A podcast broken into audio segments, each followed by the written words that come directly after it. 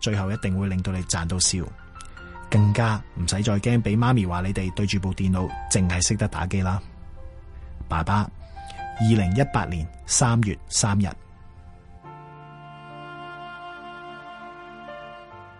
今集香港家書嘅嘉賓係創新及科技諮詢委員會委員楊全勝，佢建議政府喺吸引外國企業嘅同時，規定佢哋要揾本地企業作為合作伙伴，保障本地創科企業。政府亦都應該帶頭採用本地嘅科研成果。佢又話，任何投資回報當下呢唔會即刻見到，希望政府繼續加大對創科嘅投資。今集嘅香港家書嚟到呢度，跟住有投資新世代。歡迎大家打嚟一八七二三一一同主持人傾下偈。用完支飲筒抌咗佢，以為咁就一乾二淨，佢最後都可能變成海洋垃圾，就算係魔術都變唔走。每年超過八百萬噸塑膠垃圾流入海洋，殘害海洋生物。改變由唔用飲筒開始，保育海洋。走飲筒啊，唔該！快啲去香港海洋公園保育基金網頁 www.opcf.org.hk，一齊為海洋出力。香港電台第一台同你暢談，古今風雲人物，天下大亂，風雲色變，一個人可以撥亂反正，振國興邦。天下太平，國泰民安，一個人可以興波作浪，生靈塗炭。中外歷史論功績，偉人數不盡。古今世代論劣行，歹徒來不絕。古今風雲人物。主持張偉國、麥敬生、羅永生、曾卓然，星期六晚八點，香港電台第一台。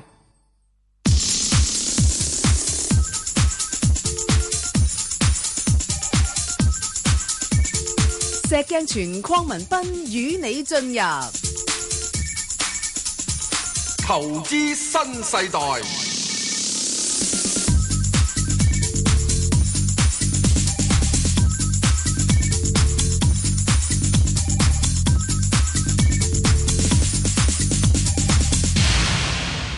嗱，石 Sir，早晨啊，Bang 哥，你係證監有牌代表，啊無牌代表，咦？喂，今日我眼前一亮喎，乜嘢咧？喂，咁鬼靚仔嘅，好似當年結婚嗰陣時咁嘅，今日扮到，喂，係咪今日真係有喜啊你？結婚咧嗰陣時個腰唔係而家，依個係卅八，係我睇唔到，啱啱遮住咗，係真係，仲有好多頭 髮，係咯，喂，嗯，點啊？點啊？你而家想再再生啊？冇啊！嗰嗰晚嘅時鐘，基本局嗰度嗰個嗰個嘢，咪俾人哋再生咗法啦。睇唔到咩報紙度啊？我睇到，哇！你條長毛飛，因為我諗起你嗰陣時點樣識啊啊啊石太嗰陣時係咪就係咁啊？咁樣吸引到佢咧？唔係，咁又冇咁長毛，冇咁長嘅，冇啲打埋呢個辮仔咁樣嘅。係啊，好型。不過一定咧就係即係多過而家頭髮啦。係咯，啊。咁冇嘢啊！咁嗱，我講咁你知，呢個真係幾好嘅。點啊？誒，呢個其實咧係咯，你做乜嗰嗰日搞搞啲咩嘢咧？冇冇冇，係基本佢春茗。我春茗嚇，普通一般春茗咧，你都就咁啫，咪係？係嗯啊係即係即係嚇誒，以珠評判啊，咩嘢啊，飲杯啊，敬敬酒啊咁啊。咁啊，基本有啲嘢諗頭，係就點咧？佢就將佢原來將會啊喺機場度推出嗰樣嘢啊咧。推咩啊？我等陣講講咧，就喺嗰個春茗度咧等出嚟。哦，咁啊，包括有一個雞尾酒嘅試飲啦，咁樣，仲有就揾到有某個即係化妝牌子嘅，即 係嗰啲服裝牌子嘅，俾你捽下落俾你捽下即 係快啲搽唇膏 啊，咁搽唇 膏咩？咁其中有個，嗯，我搽唇膏做乜啫？係啊，人老狗，我見到，咦，你個 program 都好似大大大大頭髮試下髮型喎，咁啊，試下啦，試下啦。哦咁你嗰個係假髮戴落去定點樣樣？唔係假髮戴落去。哦，直情電腦嘅時之中，電腦吸你落去，吸個頭，吸你俾你，吸你塊面落去啫。係吸個面落去嘅啫。唔怪之，我覺得歪歪地啦，吸得唔係好型。我冇所謂嘅，但係吸咗你玩下咪算啦。係啦係啦，佢可以慢慢同我調教嘅。係教得翻㗎嘛？咁啊咁嘅情況之中好簡單啦，即係佢話基本嘅第四點咧。喂，第四你班友一起等飛機等到抽筋嘅，悶到抽筋。好悶嘅，其實真係機場嗰個幾兩個鐘真係好無謂嘅啫。咁佢係揾一啲所謂叫做係誒生活體驗。咦？購物體驗俾你咁啊正嗱，咁嘅情況之中好簡單喎，點解咧？因為你呢個等個幾兩個鐘頭，哇！如果我整一張咁嘅假髮啊，乜剩啊，搽下唇膏咩嘢？有排搞啊！你有啲女士嘅話，係啊就可能就真係買貴咗唇膏啦，係咪啊？咁我啲又得閒搞搞下玩下嘢嘅啊啫，就算玩下嘢，咁你知道啦，我等出嚟之後都可能好多人都講下講下噶嘛。係誒即係你又幾 rock 喎？係啊咁有人叫我做 rock sir 啦，唔好叫石 sir 啦，你又叫 rock sir 啦。 rock 石啊嘛，你啊咁有啲人話：哇！呢個短嗰個成個咁鬼姣婆嘅。哇 咁樣係嘛？咁冇所謂㗎。咁你得啖笑，咁人哋就會記得呢啲嘢。啊幾好啊！咁呢個叫係係啊所謂體驗消費啊嘛。喂，幾時開始啊？我點會知機管局啫？係咩？我我試咗啦。係 啊你試咗。我我我最近好少搭飛機啊嘛。唔係，佢而家都有啲誒誒誒安排都幾好嘅，開始越嚟越多呢啲咁嘅有嘢啊。係啊咁你你變咗你喺呢點入邊嚟講咧，係即係你變咗啲人去到做嘅時鐘啊，即係我唔使個時間，係啊，即係數手指咁悶。不過驚住嗰個供應唔夠啫，排晒隊咁就我唔知係得啖氣嘅咁啫。你你咪依咁樣，你咪搞多啲嘢係啊咯用。安排得好啲啦，係安排好啲咁係樣啊，因為點解咧？如果佢能夠做多啲生意，佢真係收多啲租啦，可以。嗯，因為呢啲對嘢商戶通常又好都喎商同啲商戶嚟講，一定係係按咯照係咯你你嘅生意額嚟做。啊喂，佢基本佢收咗租，啊機場係我哋香港人噶嘛，係啊，咁第日咪未上市噶嘛。咁第日咪會唔會唔使收咁多費用咧？對啦，哇！我嗱我我我希望我哋做 多生意啊，咁係啊第日我哋收收少啲費用，所以嗰陣時啊，阿蘇澤光兄，你係喺呢度如果賺到多錢嘅話咧係啊，回歸唔該你回係啊歸機場，即係嗰個機場收費啊，係啊減翻落嚟啊，真係難得啊！一係唔係就上市，啊誒呢個必然㗎啦，上市我哋就炒多鋪。啊必然㗎啦，係咪啊？係啊咁呢樣嘢嗱，你諗諗啊，嗱，地鐵又唔會又唔會呢個冇收入噶嘛？係啊機場又唔會冇收入啊嘛。哇！呢啲好受歡迎而家等緊㗎嘅。，哇！地先我哋係呢啊個強積金入邊有係呢啊兩隻多幾隻嘢，多啲嘢啊啊，穩穩你最陣陣緊要嘅咧嗱，話俾啊話俾阿蘇澤光知係，佢最好嘅基本工每年賺到呢個呢個十個 percent 以上應該都唔難嘅。啊。咁跟住咧就派息就派八八厘。咁係啊我呢個個就呢個就難啲，因為佢仲要還好多債㗎，實在叫佢快啲還啦。係啊叫係啊，快啲掠啊，係 啊係啊揾多啲 OK，OK 樣嘢啦。好嗱咁嘅時鐘啊，我哋以後嘅強積金入面咧係就好簡單，係淨係買基管嗰只上市股票搞係掂。係。喂，實在我我想問下你咧，喂呢排個市況咁波動咧，你點搞啊？唔使搞。做咩？又係淨係誒耕田啊？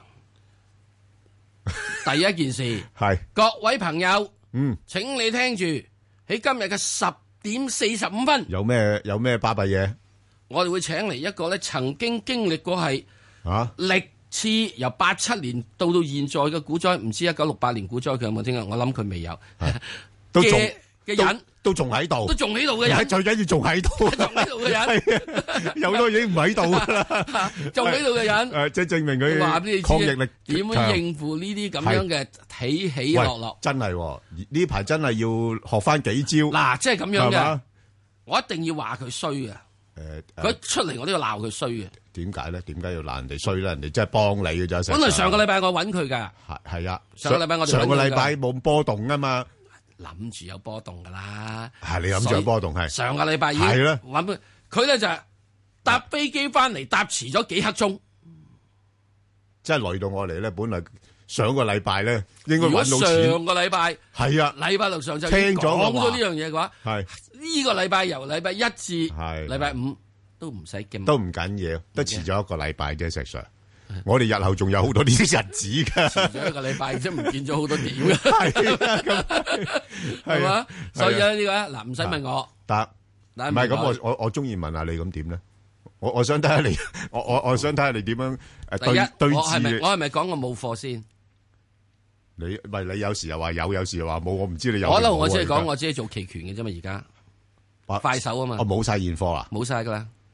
我上兩個禮拜前已經講咗噶啦，跟住我話俾你係知啊，之前有個叫情人劫啊嘛，Bloody Valentine 係啊嘛係啊係啊，跟住之後一定要等到三月啊嘛，三月咪咪咁咯，哦，你真係清晒倉，真係清晒倉啊嘛。就就唯有揾啲期權我嚟指下人，係啊，係咁嘅啫，係咁簡單嘅咁啫。簡單嘅啫，哦，咁樣樣，係咪？哦，咁好啊咁，咁啊好簡單咁係樣啊，你又唔好做多。係啊，又冇咩，肯定冇咩大損傷啦，咁我大你損傷係啊係。咪啊？咁啊嗯然之後再跟住之後嘅時鐘，你就即係我只係咁講。咁啊，就可能至於平衡確實心態係點做法，如果你仲有貨仲有剩嘅點樣樣？誒，到時等陣十十點四十五分，十點四十五分一定要聽一聽啦啊，因為跟住嚟呢個時代咧，真係唔容易應付認。真 reload 呢叫大時代。好，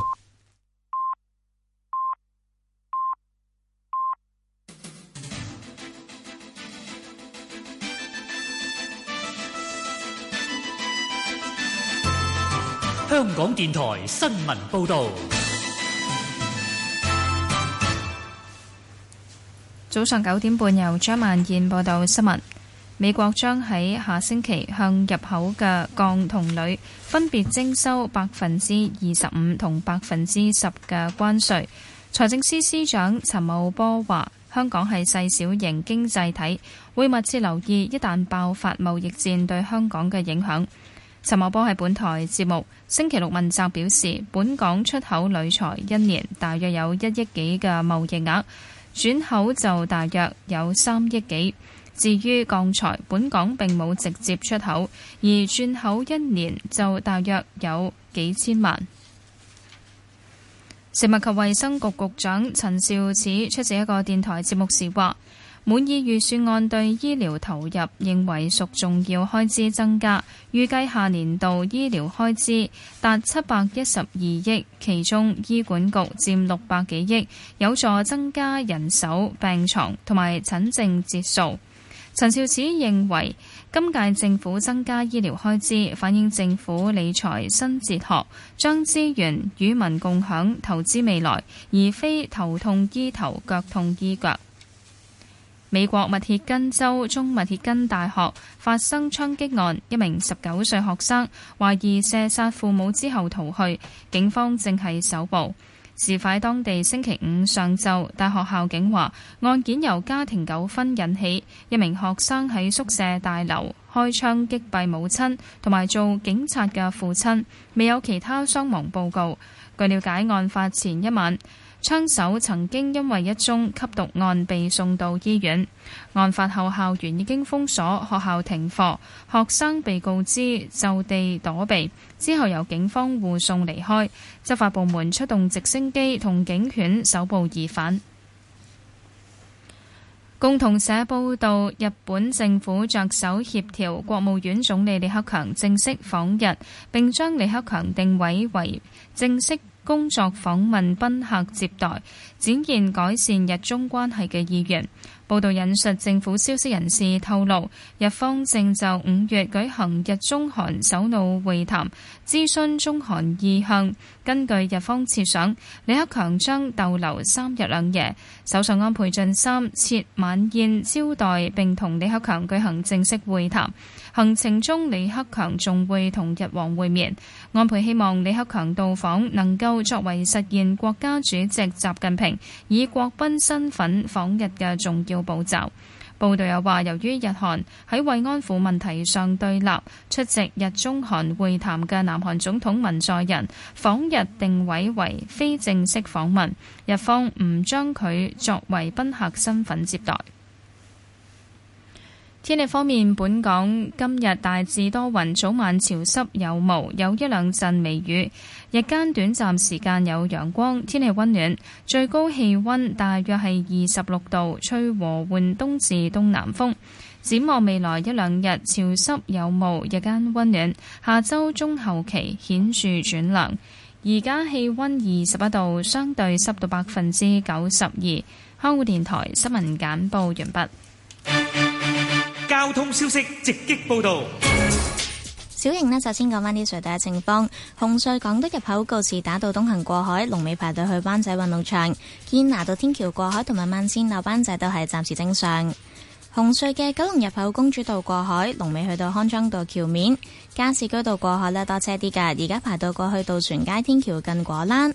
獅子山隧道呢，係暫時正常，將軍澳隧道將軍澳入口龍尾去到電話機樓。跟住咧，提翻呢一啲封路啦，就係受到路陷影響呢，現時巴域街南行近住石硤尾街嘅慢線呢係暫時封閉。咁就係受路陷影響，巴域街南行近住石硤尾街嘅慢線呢係暫時封閉。沿住巴域街南行嘅車輛呢，暫時唔可以左轉入去石硤尾街。駕駛人士呢，請你考慮改行其他道路。咁另外啦，受影響嘅九巴路線二 D 去東頭村方向呢，亦都係需要改道行駛。路面方面喺九龍區加士居道天橋去大角咀方向，亦都係車多㗎。而家龍尾排到過去康莊道橋底。最後特別要留意安全車速位置有青嶼幹線收費站來回。好啦，我哋下一節交通消息再見。以市民心為心，以天下事為事。 FM 九二六，香港電台第一台，你嘅新聞、時事、知識台。深夜小狗神秘習題裏邊唔係一個純粹嘅歷險記，而係一開始咧你就要進入一個少年嘅內心。一開始揭頁就係第二章噶，更加奇怪咧之後咧就係第三章、第五章、第七章、第十一章。聰明嘅你應該咧都會睇得出咧呢啲就係質數啦。咁點解用質數去排列呢啲章節呢？就係第一個謎題。星期日晚八點半，香港電台第一台。遇見文學，大家對監獄入面嘅生活係咪有好多問號？如果一般市民想喺監獄裏邊做義工，請問有咩途徑呢？同埋要符合咩條件先至去申請㗎？懲教署協助佢哋揾工方面，有啲咩措施可以幫助佢哋呢？出到嚟有份工好緊要㗎嘛？透過鐵窗生活一百問為你解答。香港電台第一台懲教署聯合製作，留意逢星期日黃昏六點新聞後，葉韻儀主持嘅《萬千寵愛》。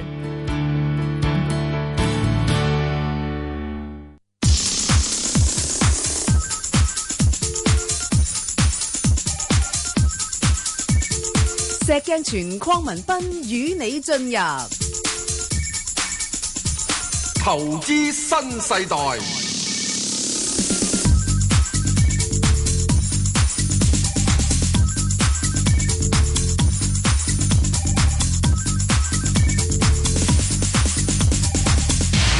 好啊，石 Sir，我哋係翻嚟聽電話啦，麥小姐，係麥小姐誒，早早晨啊，晨，誒 Bang 哥石 Sir 係好啊誒你好我想係啦，我想問二六零零中係國鋁業哇，新鮮滾熱辣喎，係啊，我五個六入啊，點算啊 O K，好，係，仲有 Ờ, 冇其他咧跟？住第二隻咧就係一一七一係兗州煤，係誒我五個八入，係跟住第三隻就係三九九三洛係陽木業，係，我兩個七入啦，嗯係跟住一隻就係吉利一七五，嗯誒我二十三蚊入。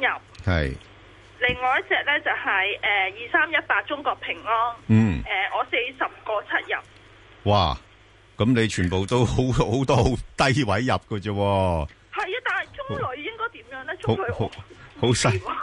你你中女咧，我覺得你又誒嗱、短期冇辦法㗎啦，因為嗰啲誒即係擔心貿易戰呢樣嘢咧誒對嗰個行業嘅影響啦。咁誒、呃但係我覺得佢又即係個股價都未必會跌得太多嘅嚇。但係咁我見佢唔停咁樣跌喎，但係又有人掃貨，係咪搏反彈？誒誒，嗰啲係搏反彈嘅啫嚇，因為因為有啲誒資金咧係呢啲資源類股份咧就我嚟炒波幅嘅嚇，咁同埋咧即係佢哋舊年嗰個業績咧都仲係比較好嘅嚇，因為嗰個供給側嗰方面嘅一啲嘅政策啦。咁誒，佢個業績未公佈之前咧，仍然都有個憧憬因素喺度，咁變咗啲投資者一見佢低咧，又又買翻佢咁樣樣咯嚇。咁但但係我想問咧，誒、有啲報道話咧，誒、其實誒、美國嗰、個誒、貿易戰咧，對於誒、呢啲咧唔係影響咁大嘅，咁係咪真？誒、呃其實嗱，因為中國又唔係你諗下，又唔係話主要係去美國嘅輸去美國嘅，即係佔嗰比例又唔係好高啦。即係佢哋即係誒，當然可以透過一啲嘅自己嘅政策、內部政策調整翻個行業嘅影響。咁但係問題呢啲咁嘅消息就當然會影響咗投資者短期對個股價嘅睇法㗎嘛。吓，咁、所以佢短期個股價咧，應該仲仲會有啲嘅壓力。不過，正如你嘅觀察咧，佢之前都曾經都跌咗落嚟啦。咁暫時睇，我相信都係可能或者去翻啊，即係如果再跌嘅話啦吓，誒、啊可能去翻第四蚊咗緊咯。咁你誒喺、呃業績之前睇睇啦，揾個好啲嘅位你就走咗佢啦。因為今年佢哋嘅盈利應該冇舊年咁好噶啦。但係係咪升唔翻上我個價？誒、我相信都比較難啲，比較難啲啊吓。咁大約幾錢我應應該沽咗？诶，呃我覺得如果有啲機會，如果彈翻上去五蚊诶樓上啦吓，即係五個一、五個二左緊啦，即係你睇睇吓，即係如果呃蝕少啲嘅，咁你咪沽咗佢先啦，吓，即係換馬去其他股份度啦，好嘛？咁啊，另外嗰個煙煤都係同樣嘅情況啊，之前其實你應該趁高位走噶啦吓，因為舊哎年係啊，我冇抽到 嘛，係啊我諗住嚇買翻誒誒，可能十二個幾十係啊三蚊走，點不知佢唔停咁樣跌落去，咁係咪誒？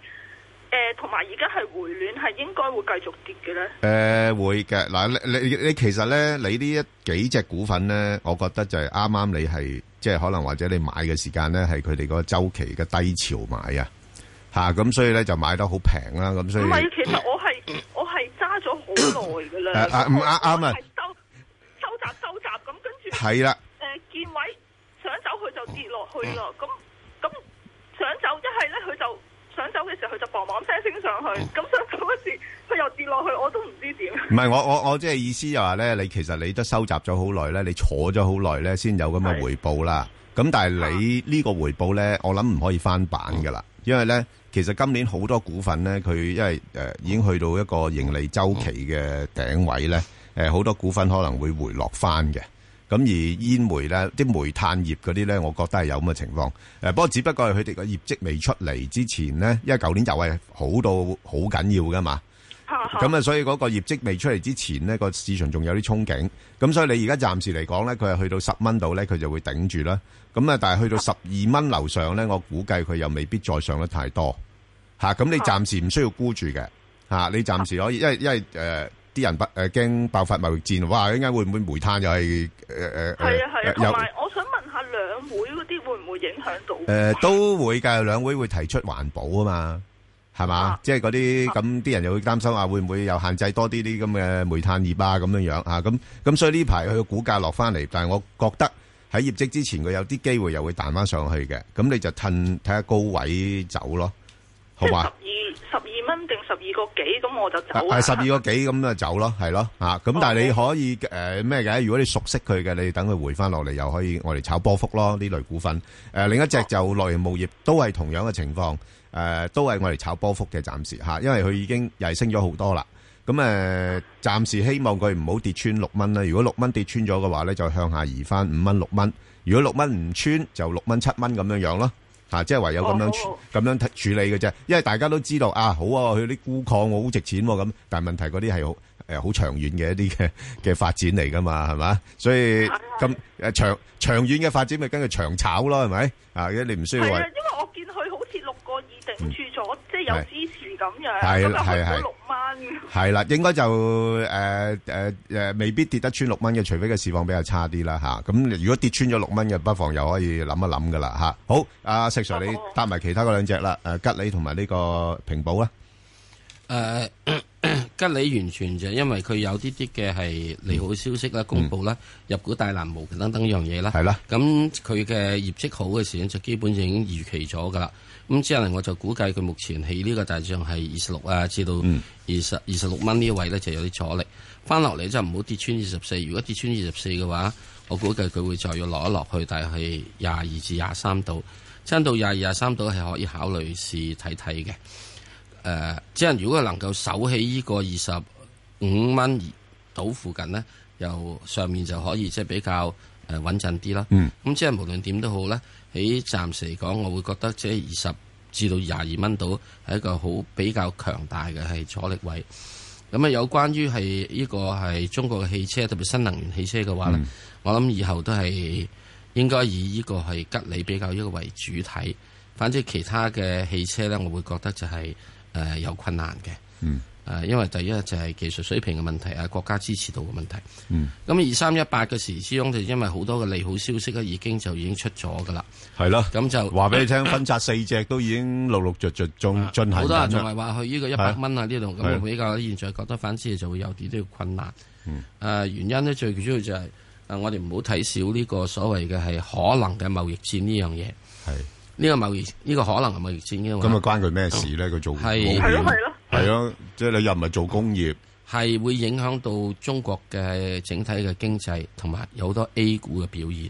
哦，啊咁如果佢 A 股嘅表現嘅話咧，佢就會影響到佢嘅有一批嘅投資嘅收益嘅。係，因為所有嘅係誒誒呢個嘅係保險嗯股嚟講咧，佢、都有應該有一定嘅資產投資落去 A 股嗰方面嘅。係，咁特別係好似喺呢個中國人壽嘅話，哦咁所以如果當中國嗰、個、呃、投資市場環境比較差啲咧，所有呢啲咁嘅以中國環境投資市場嚟賺錢嘅機構，即係好多嘅保險業啦。咁-咁嗰個，誒，而家出口都唔係中國好主導㗎啦，咁誒，只不過某一啲行業嘅出口會唔會又影響得咁緊要呢？我哋睇咧就係睇只係喺呢個現在只係公佈係鋼鐵業，係啊，係啊，你-你-你-同埋呢個係鋁啦，係啊，你將來又會其他啊？一定會其他，咁即係凡出口，即係主要出口。哦，全線封殺。哦，咁樣樣。誒、根本美國亦都唔會介意呢樣嘢，因為佢係諗住咁唔緊要噶，佢有問題之中佢咪唔好呢個還債咯。哦，佢唔還債啦。哦特朗普係我已經講過，特朗普係哦最叻就賴債噶啦嘛，佢都破過四次產噶嘛。 咁樣樣。佢最近嗰單官司就係係啊哦啊佢嗰個即係特朗普嗰個高爾夫球會嗰陣哦時，你以前俾咗一蚊佢嘅，佢而家還翻九毫四俾你啫嘛。哦，咁還咁多啊？都有九毫四還返。都還翻九毫四啊，啊，咁都唔幾好算㗎太差啦呢個因為佢債仔。做咗總統啊嘛。係咯。 以前嗰啲還六毫子㗎咋。 啊，即係如果唔係總統就還少呢啲喎。系 啊，哦，咁樣啊，哇。哦以前都還六毫子嘅咋，哇大佬你俾我啊，你借我一蚊，我還你六毫子啊，我睇我發唔發達哦，咁-啊。咁佢呢個人算唔錯啦，如果做-做-應該做咗總統仲還少啲嘅，惡啊嘛。啊，咁所以喺呢點入邊嚟講啦，我諗即係大家要睇住。咁由於你咁樣做嘅話咧，美國國債嘅話，整體嘅利息，嗯誒美國方面嘅債息，因為你咁樣嘅話，咁你即係當阿-阿特朗普真係一個好唔理性嘅人啫，如果啊佢唔咁係-好，佢唔係唔理性，佢好理性，嚇。啊佢完全用佢以前即係破產嗰度嘢嚟到管理啫嘛。哦咁問題就係點解我破產我都得咧？嚇因為我死咗之後你仲死啊嘛。哦，咁樣樣。債仔死咗之後，佢債主仲死嘅話，嚇係咁我而家嗱係得呢個，你一蚊我係得九毫四俾你，要唔要啊？唔要嘅話，就一個仙都冇。哦，我咁去到咁嘅階段，係啊，哦，所以債唔怕借，最緊要借得大。係，大到呢，係唔可以俾你死。嚇。債主唔想你死。 OK，嗱所以好。呢點入邊嚟講咧，好啦，喺呢個咧即係唔但係係我我哋想睇問。咧，唔好意思，我想問咧，咁而家佢跌到咁樣咧，我如果想再加一注落去咧，係咪都唔嗯唔好值要揸睇啦定啲？，唔好揸啦，睇定係啦，唔好揸啦。然之後基本上，我覺得就係即係嗯誒，除咗有啲嘅係內需品係係可以揸之外，係啊，嚇內需品啊，哦唔係，內需係自己㗎嘛，唔受外圍影響㗎嘛。啊即係你即係譬如你話消費啊，咁係咪即係消費嗰啲啊？係消費咯係啦即係消費啦係啦嗰啲咁樣。即係凡係涉及有投資環節嘅，有出口環節嘅，係能源環節嘅，資源環節嘅，暫時嚟講嗰個影響係啊，都係比較模糊。係我唔可以講話係一定係利淡，不明朗咯，不明朗啊。所以你既然不明朗咧，就唔好去搞。好，OK，好，我再聽電話，多謝晒，好，阿陳小姐，早晨陳小啊，姐，早晨啊，兩早位晨，啊係，你好，係，冇啊，誒、我想問誒三八八，係咁我誒二百七十九入咗嘅，哦好啊咁我想問下誒、有冇可能去到三百五十蚊咧？誒350蚊唔係近期嘅事，啊，即係近期嘅事呢，就可能或者真係頭先你講嘅一個範圍啦，啊，即係大概，誒，我-我-我講嘅範圍啦，啊，即係大概275蚊到300蚊到啦，暫時，啊，275到300蚊。即係如果落到275度呢，就冇貨嘅，可以考慮下，但係去到300蚊呢，又差唔多。因為呢，就誒、原因就係因為你見到咧，即呢呢排嗰個即係成交咧都開始減少一啲啦。咁當然你話係呃誒可能短期個市況唔明朗嘅影響啦。咁但係你大家要考慮到咧，就係話誒誒港交所嗰個估值咧，其實已經係偏比較高嘅。係啦，即係即係已經係考慮到好多將來好有利嘅因素啊，包括乜通物通啊嗰啲咁嘅嘢，誒、同股唔同權啊嗰啲咁嘅嘢嚇，啊即係誒、呃所以成個大市嘅氣候咧，你如果舊年嚟講咧，我就唔敢拗嘅嚇、啊因為即即係舊年咁瘋狂嘅話咧，咁佢個成交量可以好。誒呃千六億、千七億咁樣係好平常噶嘛。咁但係我睇到今年嘅情況呢個市況呢，唔一樣啦，已經投資者係會趨向審慎翻啲嘅。咁所以我覺得港交所呢，未來嗰個上升嘅空間暫時睇唔到太多。咁誒、呃但係值得低位留意嘅，因為佢下半年有即係嗰個一啲同股不同權嗰啲股份嚟香港上市咧，係會再度引起嘅嗰個關注咯。啊，不過就暫時市況咁樣唔係咁明朗嘅話咧，就我覺得誒、呃我維持翻二百七十五到三百蚊做買賣就算數啦。如果今年都係三百蚊左右到，诶、今年我唔我唔敢講啊！而家即係即系要睇下個市況點樣樣啦。即係如果個市況好少少嘅咧，咁你應該唔止嘅，應該大概三百三十咁上下啦。吓、咁但係如果就算講緊三百三十，我都诶、呃去到三百蚊，我都係賺少咗十個 percent 啫。咁所以我又我又唔係好想诶冇呢個風險咯。我會譬如考慮下其他嘅股份啊，咁樣樣咯。係啦吓，或者或者即係有時你你你肯放肯寫。诶、你你又有另外一個得着嘅啫，即係你可能低位又可以買得翻都唔出奇啊吓，好嘛？OK，好，好，冇，唔唔使，好，拜拜，好，啊，吳太，吳太，系早晨 b a n k Sir Sir，你好早晨，你好系係你好，我想問下一三八一係粵豐環保嘅，咦，點解買啲咁冷咁冷門股份嘅？係因為咁嘅，呢個係做啲垃圾發電啊咁樣係嘅環保嘢嚟嘅，係啊咁因為我就諗緊嗯兩會可能咧係就都會诶，即係話環保係緊要嘅咁樣，咁哦呃所以就諗一諗最最近買嘅啫係嘛？入一個啊未買未買，哦未買添我就想係啦，想哦問下哦值唔值得入呢一隻嘅股份咧？好啊，阿石 Sir 點睇啊？即係呢類 係係啊，即係係係就诶環保發電喎吓，即係诶同埋啲大股東都幾有實力嘅喎吓，上實都揸咗十四個 percent。咁誒、呃似乎誒、呃、應該有啲睇頭啊！嚇、即係垃圾發電廠。不過不過又好好好好可惜咧，好多呢啲咁嘅環保股咧，真係嗰個表現真係好令人失望咯。係咪賺錢好難咧？其實诶、呃基本環保呢呢樣嘢嚟講咧，要講賺錢咧，嚇誒、即係第一件事就係我都叫涉獵下啦吓，係咯， 根本就好鬼難嘅， 係啊，好鬼難嘅，係啊即係嗰一切即係嚇係咪要投放好多資金先咧？唔係喺乞衣入边再乞衣嘅，咁乞衣啊？係真係好鬼乞衣。啊咁慘啊！你講到嚇，喂人哋咁所揾以垃圾嚟發電都好慘噶咯诶、呃因為點解咧？始終你係用垃圾發電嘅，始終啊係啊仲稍為好少少。系，啊因為你電力出去賣出去咧，你會有少少收益嘅。咁即係你垃圾發電嘅話，你係咪一定就會好咧？咁樣，啊譬如我以呢個誒風力啊、太陽能咁啊，係啊叉叉啲呢咁樣嘢嘅話，都唔係容易做嘅，係咪啊？係啊即係你變咗你呢個競爭力都好大噶嘛，係啊係咪啊？如果你仲係即係環保回收嗰種，我更加叫你就唔好諗添啦。係啊，嗰啲又要隔過啊、清理過啊先可以處理㗎好多好多太多樣嘢。嚇就算你而家垃圾發電都好嘅時之中，你會有樣嘢，誒、你估真係第時阿爺叫你走去搞下污染啊，你唔好咁垃圾啊，噴出嚟啲嘢。係，你估你易搞咩？係啊，唔係易搞㗎。係啊，嚇、咁所以喺呢點入邊嚟講係咧咯，即係啊，不過現在嚟講，技術走勢上，技術走勢上，佢係虧 OK 嘅。咁你只要咁佢諗住都係短炒啫，石 Sir。唔係你主要諗住啊一就 守住喺呢個係係啊誒，守住喺呢個四個四，好嘛？守住四個四上面咧就可以有機會咧就望到上去啦，但係就係去到呢個誒應該翻翻去第一個四誒四個七至到四個八度。嗯，咁你現在咧下面就就之後用變咗用毫零紙，上面睇三毫紙，暫時係咁樣樣。係同埋同埋另外一個消息咧，就係佢誒三月十九號會公布業績啦。咁變咗誒，一般喺業績之前咧，咁如果以佢上半年都賺咗四十七個 percent，當然全年未必有咁多啦。咁啲人都會睇佢上半年個表現咧，我嚟推測佢全年個業績嘅。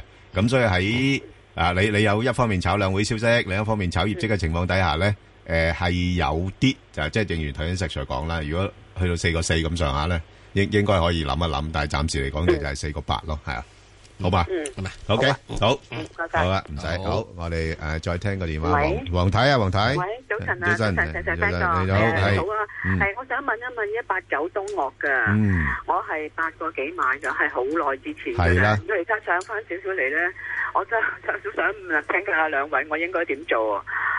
我應該係係係把握呢啲時間沽咗佢啊，還是可以佢可以再睇好少少咧？誒，嗯我會覺得你咁樣咧，你將你嗰個嘅你買八個幾啊，係咪？係咪啊係啊咁你而家暫時係咧就即係咁樣樣，你暫時將佢你嗰個嘅係誒止賺位啊，喺今次呢度嚟講嘅止賺位咧，係你又等起大約係呢個七個半度啦。咁如果跌翻嚟，冇得止賺止蝕啊！唔係我 知道，佢而家要賺翻噶啊啦。喂，呢只嘢以前嘅時鐘係幾多錢上翻嚟啊？唔係，我知啊，佢八個幾買啊嘛。我知冇法子噶啦。咁而家就你你佢你之七個前半嘅時鐘，佢一蚊上翻嚟嘅，佢應該要從咦放棄咗八個幾嗰樣嘢。哦哦，係當咗一蚊上嚟嗰樣嘢㗎哦，咁咁啊係咁啊，只賺係咪啊即係咁嘅時唔候係佢即係我我佢澄澄佢清翻我哋係嘅啦術語啊咧。佢喺心理上會好過啲㗎 O K O K，佢叫賺咗。係係係，啊因即為係如果仲咁貪心想去八個半嘅話，你可以得可以唔得。係之後咧，我又覺得你要記住，佢呢一浪係喺一蚊度上嚟嘅，係佢一蚊度上嚟，你已經由八個幾咧跌翻落去一嗯蚊，而家上翻由八個半跌翻嚟一蚊，而家上八蚊，你唔賺翻啊？係，啊所以呢點入邊嚟講咧，我會覺得你現在要等住喺七個半。如果跌翻嚟七個半，你算數。forever，阿阿唔好 Sir 記得呢 Sir，你樣好嘢嘢啊！運用運用咗諾貝爾誒經濟學獎嗰個嗰個嗰個所謂 mental accounting 嗰個個方法咧， 即係有時佢改變下啲行為咧，真係要用啲 mental accounting 嘅嘢係㗎啦。，係啊，咁你變咗你調個角度去睇睇你由有啲一又唔蚊同。賺到去八蚊咧，你好開心嘅。係啊，係好開心，賺咁多走喎！即係哇你成日諗住由係啊八個半，係啊係啊，我翻嚟七個半出咧，係啊，我就蝕咗一蚊嘅。冇錯，你你係你個行為唔會改變嘅，因為你啊成日諗住，哎都係要蝕走嘛，係咪先啊？啊，但係如果調翻轉咧，就行為改係變啦，啊肯走啦嗯嗱，明白？因為點解我要叫你咁樣？因為呢一隻嘅係物品咧，嗯呢只股票咧係我只係講嗯波動好大，非一般常人可以忍受。 ，OK，好而，你能夠黃太，你能夠忍受咗咁耐，我已經話你係好嘢噶啦。吓，啊不不過即係就嗱嗱嗱，我個人嚟講係咧，我唔會掂呢啲股票。係啊，嗱，佢佢上半年咧就真係賺咗多咗好多嘅，一倍幾啦。咁所以啲人憧憬全年都好啦。所以喺業績公佈之前咧，仲可以挺住喺高位，但係我驚佢公佈完之後咧就碌翻落係嚟啦，。咁你自己睇位啦。我就叫係啦佢要七個半。係啦冇錯嗱，你守到七個半咁咪算數好咯，啊你繼續上去啦好。你就將你如果守到到七個半之後，佢再上去嘅話，好，你會三日之前嗰個低位作為做你嗰個誒止賺又好止蝕又好位啦嚇。好啊，OK，好，多謝阿黃太，好啊，馮小姐，系哎早晨，你好啊，馮小姐，嗯，系啊，點我啊想问二八二八係 H 股，係慘咁啊，就呃诶一一四入嘅，嗯，咁就诶、呃我依家应唔应该诶、呃沽咗啲，跟住再低位买翻呢？定还是 hold 住佢呢？定系即系其实整体嚟讲，即系其他 ETF，即系其实其他 ETF 我都有揸住嘅，好嗯似係跟阿 Bang 哥咁样买。咁都誒、呃有利潤嘅。咁我依家應該係咪好似你哋即係上星期咁樣講話，即係如果彈 ten percent 咁就走緊啲，跟住低位買翻呢？定還是因為依家都已經落到去，即係可能落到二萬誒三萬係啦，啱啊，啱啊，咁樣咁樣係啦，嗱。咁我又唔知，嗯即係依家好似唔上唔落咁誒樣。嗱咁啊，就我我講下我自己嘅睇法啦。就我會今年咧呢類 ETF 咧，誒、我都未必一定會長揸嘅，即係部分啦嚇，部分啦，即係有一部分我會拎出嚟咧炒波幅嘅。咁誒、定個範圍咧，大概咧就如果恒指喺翻兩萬九度，我就會加碼。但係如果去到三萬三咧，我就會減噶啦。係吓，咁你可以根據呢個方法咧，诶、诶、你唔一定要係真係诶诶诶 exactly 去到嗰個位嘅，係咁你可以逐步做噶嘛，即係譬如話我要買嘅，我唔一定要等到兩萬九先買噶嘛，即係可能喺三萬點樓下咧，你咪逐步诶、呃加碼買啲咯，咁但係又係同一嘅道理咧，又唔係一定要去到三萬三你先走噶嘛，即係譬如去到三萬二咧，你就逐步又減啲咯咁樣樣，因為因為點解咁講咧？因為我自己睇到今年個市況咧，唔叻得去邊噶啦。係係係係走波幅嘅啫，係啦，只能夠透過個波幅裏邊咧，一方面誒、呃避咗啲嘅風險啦，即係有時好難講啊，即係係咪真係誒、呃、會真係跌好多咧咁嚇？一來避咗風險，二來咧係透過波幅裏邊咧係能夠尋求誒比較好啲嘅回報咯。如果唔係好多時你睇翻誒，我成日揸住佢揸到去誒、呃年尾，咁可能年尾個股價又係咁上下嘅啫噃。係咯，所以嚇嗯我又即係，但係依家佢已經去到誒三萬鬆啲係啦，依家啊，咁即係未係又買嘅時候嚇。係咯。係咁啊但係我依家係咪應該要誒沽緊你你可以，如果你誒擔心個市況誒、似乎都仲係冇乜力水啦。其實睇到個市況真係冇乜力水嘅，咁佢可能會真係再穿一穿翻三萬嘅。咁如果係咁嘅時候，你誒高位你沽緊啲，亦都可以。不過不過問題誒呢樣嘢咧，其實有時都幾煩嘅嚇。係咯。嚇，即係所以我我我都未必會 未必會經經常咁出出入入。誒，我要睇得好大位。又驚佢陣間就彈翻上 去。係係啦，冇錯啦。咁你係難搞嘅。咁如果唔係，你咪誒睇一個大啲嘅位你先做咯。嚇，即係你而家唔好理佢住咯。嚇，嗯，就係咁樣樣啦，好嘛？OK，好多謝你，好誒，好啊，翻嚟再聽電話啦。香港今日大致多雲，潮濕有霧，下晝短暫時間有陽光同埋溫暖，吹輕微至和緩東南風。展望未來一兩日潮濕有霧，日間溫暖，下周中後期顯著轉涼。而家氣溫二十一度，相對濕度百分之九十一。香港電台新聞簡報完畢。交通消息直擊報道。小型呢，首先講翻啲隧道嘅情況。紅隧港島入口告士打道東行過海，而家龍尾啦排到過去灣仔運動場；堅拿道天橋過海啦，去到橋面燈位；慢線落灣仔啦，多車啲，排到過去管道出口。紅隧嘅九龍入口公主道過海，龍尾去到愛護動物協會；漆咸道北過海同埋落尖沙咀啦，都係有啲車龍㗎。而家龍尾啦排到去蕪湖街，加士居道過海亦都係車多，龍尾去到渡船街天橋近果欄。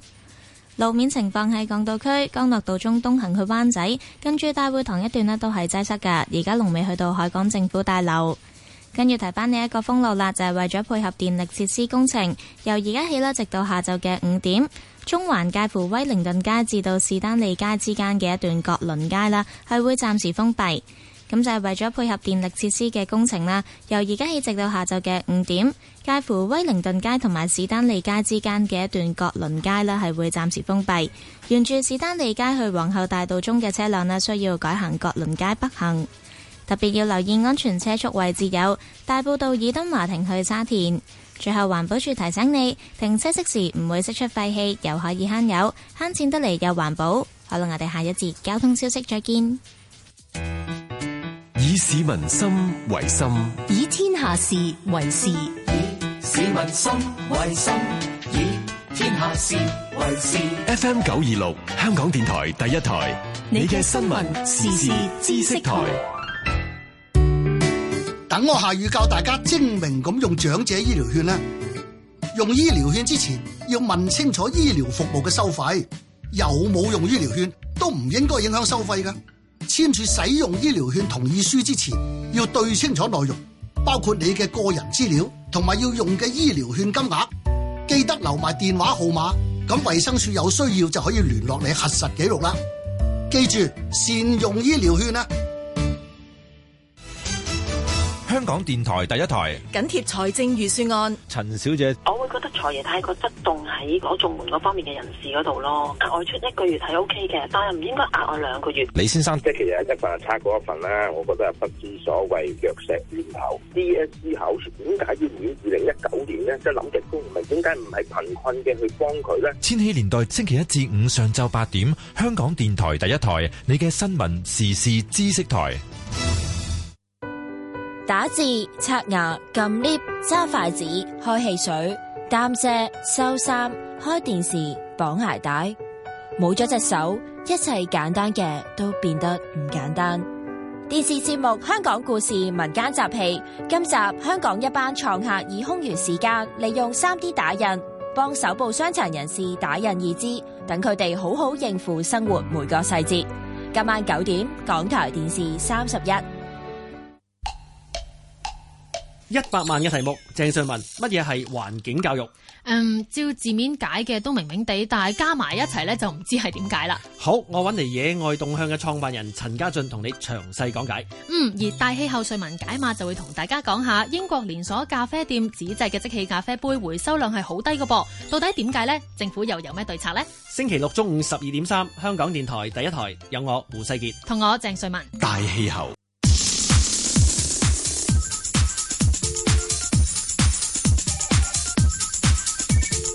石鏡泉鄺民彬與你進入投資新世代。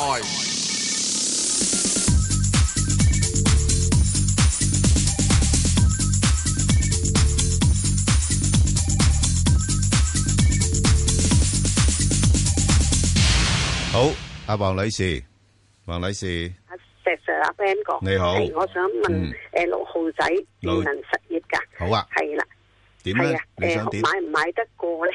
誒買唔因為佢升咁多，诶，呃嗱，你之前咧，如果你 係之前六啊四、六啊五蚊嗰啲係買得過，而家呢個位我覺得唔係幾買得過咯。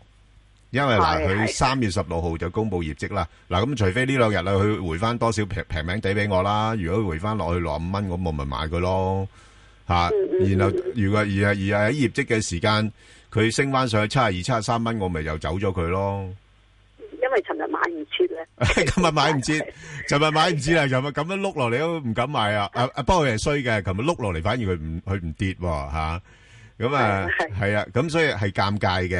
而家呢啲位，我覺得水位唔係太多咯，吓係係係啊，你係你你你自己決定啦。即係诶诶，你揾啱咗對象，不過而家佢個價就唔係好啱咯，我覺得就即係咁。嗯嗯嗯，好啊好啊，啊，嗯我有啲係，哦好好好，我覺得應該買咁唔該晒，我覺得應該要買，我覺得應該買。誒係係啊石 Sir，佢唔會碌落嚟噶，我賭死佢今次佢會派特別息。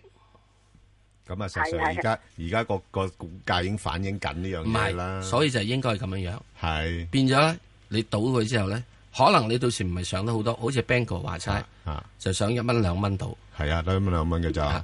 咁即係你上得一蚊兩蚊，我就唔係蝕一蚊兩蚊啊嘛。係咁係係係。係咪啊？係。咁所以咧，如果佢聽日一開未呢個禮拜一開始時咧，仲係頂住喺呢個即係誒誒依個六啊七啊，誒六啊七啊，誒誒六十八蚊啊開始咧，係我覺得我賭佢係，但我完全用賭嘅咋，賭嘅 咋，咁啊搏佢咧，佢一公佈有特別息咧，我即走， 即走啊！我唔收佢嘅特別息嘅，诶， 嗰阵时你又唔係幾想走噶啦，我唔會，我而家講明咧，因為點解咧？呢家嘢咧，呢扎人咧，係點啊？係成日揸住啲錢咧，係啊，係等你唔覺意唔覺意佢派出嚟嘅。哦，吓，係係咪啊？嗯，上次又係咁，另隻有嘢有隻即係電信嘅又係咁。係啊，佢中意即係起嘅，唔驚唔聲就嚇你一驚。咪就係上次就係人哋就唔敢信到咁足咯。上次嗰只啊诶二一五咪就係诶以為佢派特別股息又冇派到，係咪碌翻幾多落嚟啊？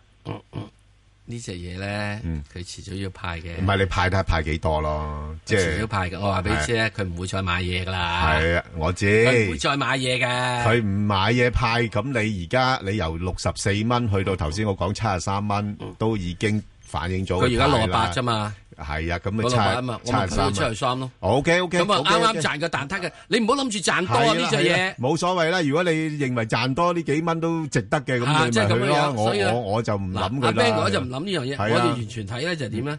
你睇人性，嗯，OK。你買咗之後咧，你會體驗到個人性。頭先你個樣好衰啊，石 Sir。我係好衰㗎。 係啊，我唔知你想表達啲咩嘢。我要睇人性啊。 O、k 好，所以第阿石 Sir，我真係好好贊成咧，即係第日可以有個鏡頭望望到你個樣，吓、即係可以有好多信息出陳嚟。先生，係陳生啊，嗱呢呢個阿石 Sir 個表現又唔一樣啦，啊，陳生，诶、你好，系早晨，石 Sir Ben 哥，嗯你好，係系我想問八零六惠理集團㗎，好啊咁吓我因為見到近排個市況好似都唔係太好，咁嗯诶、呃我本身大概七個半度入咗嘅，哦，咁想睇下诶点、樣，同埋如果波幅嘅話，大概係咩位度？诶啱啊，你嗱你你问呢個問題問得非常之好。呢只股份咧，我我就诶港交所咧，我有時我唔係幾捨得買嘅，因為我覺得個銀碼大啊，咁我就揾咗呢只嘢嚟咧，當咗好似港交所咁樣炒嘅。咁誒、呃 OK 嘅，因為佢個波幅夠嘅嚇、即係所以誒嗱、暫時嚟講咧，佢誒喺翻應該係七蚊八蚊呢啲位啦，係啦，呢、個範圍啦嚇， O K，好吧。好好好，即係你如果你去到挨近七蚊度，你可以買，但係誒、呃去到八蚊度你就沽。同樣嘅誒邏輯頭先講噶啦，誒、你七蚊唔一定係，可能有時跌穿七蚊都唔定㗎吓、最理想就六個八，但係上邊咧就未必一定去到誒八蚊啦，可能去到七個 八啊咁樣樣嚇。咁、即係我我諗你自己調教翻嗰個範圍咯，好冇？哦，明吓，暂时系咁样样嘅啫吓，因為你诶诶好嘅消息咧，诶之前派特別股息嗰啲又唔關你事啦嘛，已經吓，所以暫時唔會升得太多吓。之前你知道有啲人好捨得使錢嗰啲去洽購佢，咁嗰個人而家都周身唔掂啊嘛，嚇所以都我諗暫時都唔會有嘅，有人肯俾咁多錢佢同佢傾住噶啦，係啦吓。所以所以啊，所以啊，所以所以老闆咪派多啲股息俾自己啦，係嘛？嗯係嘛？就係咁簡單嘅啫個邏所以輯。因住一件嘅派高息嘅咧，係一老闆相派俾自己嘅。誒，誒，誒，係咁-記住呢樣嘢咁我唔敢講，咁可能佢想係唔係，益返啲股我話俾你知好多人都係咁嘅東。 樣。À. 你個樣-嗱，你個樣又係有啲啲問題啊。À, 唔係有問題啊，誒，眨眨個眼啊，所以佢一定會點啊？咪咪嘴咁笑啊，誒咁啊。即係佢要等到咁上下，佢係收到咁上下籌咧，佢就派俾自己噶嘛。À, 明白啦，OK，好，好，多謝你，好，啊，啊，黃小姐，係，啊，你好啊，石 Sir Back 係，黃小姐，係，你好。系诶呃咧，我想問嗰只一三九八工商銀行噶，咁我未有貨嘅，咁我就想我叫佢跌翻落嚟，又想睇下入唔入得過，同埋短嗯炒好定係收息好？à? 係，細Sir點睇啊？而家落返呢啲位啱唔啱呢？誒，落翻呢位嘅時鐘，我覺得佢如果夠-再夠低未呢？未夠低啊？睇翻大約之前嗰陣時，大約係係啊六三啊啊六個幾度喂咁，樣。阿阿阿 Sir，我覺得呢排咧，啲人對啲內銀咧係真係有啲戒心，係咪因為就係、誒、國內嗰啲誒誒金融監管問題咧？好多金融監管啊，嚇咁啊金融監管唔係大問題嘅。又話佢驚我哋借咗錢俾呢啲咁嘅人啊，係嘛？借錢俾啲人，所以咧，我點解講話要等到即係三月底嘅時候？係咯因為三月底咧，好多呢個信託咧公司咧，啊佢哋即係要誒啊阿爺今年唔俾啲信託公司再 roll over，係咁好多咧就係一至三月咧就會係誒誒到期啊，嗯啊要要要要要真正正係找數啊，要清啦，要清清啊嗯咁倉啦如果賺錢嗰啲，梗係找到數啦。即係有啲信係託咧，真係託水龍託咗去噶嘛，係啦，嗰啲就會爆煲噶啦。哦，嗰啲爆煲嘅話，就牽涉到咧就係啲銀行嘅外壞帳㗎啦。哦咁即係睇埋三月就穩陣係啦啲。嗯我就覺得要睇埋三月，一路我覺得係睇埋三月底。好嘅，哦咁所以喺呢點入面啊嚇，上望可以去幾多啊？啊俾個價位嚟啦，咩價上位啊望入？上望去翻以前嗰個高位咯，七個七個七個幾啊半到七個六度咯。有咁高？之前佢見過噶嘛？即係你有咁高，我而家怕咩入啊？